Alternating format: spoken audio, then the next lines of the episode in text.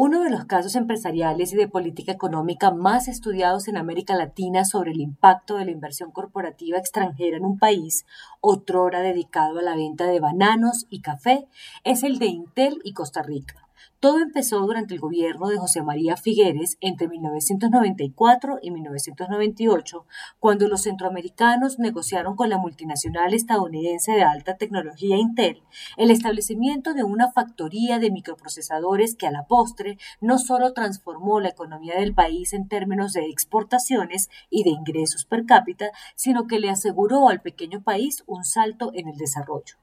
pero tuvo un final traumático cuando en 2014 abandonó parte de sus inversiones para radicarlas en otros mercados de la cuenca del Pacífico, Vietnam y Malasia, que le ofrecieron mejores tasas impositivas. La lección vuelve a ser la misma poco más o menos que no existen los almuerzos gratis y que la apuesta por Costa Rica mucho tenía que ver con los costos de mano de obra, de calidad del recurso humano, pero ante todo con los impuestos que siempre serán más atractivos de un país a otro. Los posteriores gobiernos costarricenses entendieron el juego, bajaron impuestos y en los siguientes años atrajeron otras multinacionales que empezaron a disfrutar de impuestos bajos y altas prerrogativas, situación que no será así para toda la vida, pues siempre habrá un gobierno de algún país en cualquier rincón del mundo dispuesto a robarse esas inversiones con tasas módicas para sus plantas y factorías.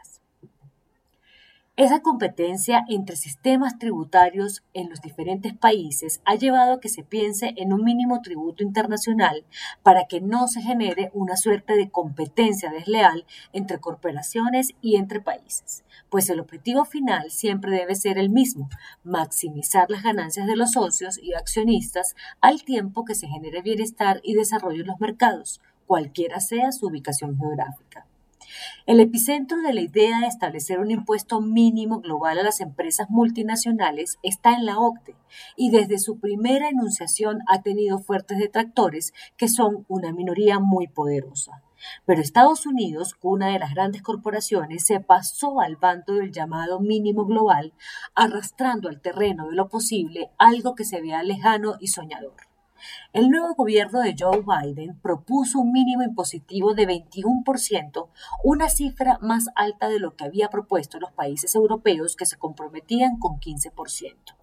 Con esta discusión sobre la mesa internacional, en medio de una pandemia, hace soñar con que la competencia entre los países por ofrecer impuestos cada vez más bajos a las grandes corporaciones está por terminar y ayudará a las golpeadas arcas fiscales que se han quedado vacías por la tensión de la situación. No solo se trata de un gran avance en términos de solidaridad global tributaria, sino en un verdadero apoyo a los gobiernos para que aumenten su recaudación fiscal. Si esta iniciativa prospera con el respaldo de Estados Unidos y de la Unión Europea, se obligará a que las multinacionales rediseñen sus modelos de negocio, muchas veces apalancados en manos de obra barata e impuestos bajos, especialmente software, servicios y servicios digitales, y ahora farmacéuticas.